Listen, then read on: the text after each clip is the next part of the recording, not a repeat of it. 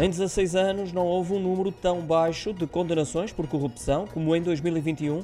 Os dados mais recentes referem-se precisamente a esse ano, no qual foram condenadas 102 pessoas por crimes de corrupção, abusos de autoridade, peculatos, tráfico de influências e ilícitos. É menos de metade do valor mais alto e que se registrou em 2019, na altura com 239 condenações pela mesma tipologia de crimes. Para este número, muito contribuiu o Juízo Central Criminal do Porto ao condenar, na época, 119 pessoas envolvidas num esquema de corrupção em escolas de condução para obter a carta, entre as quais examinadores, instrutores e alunos.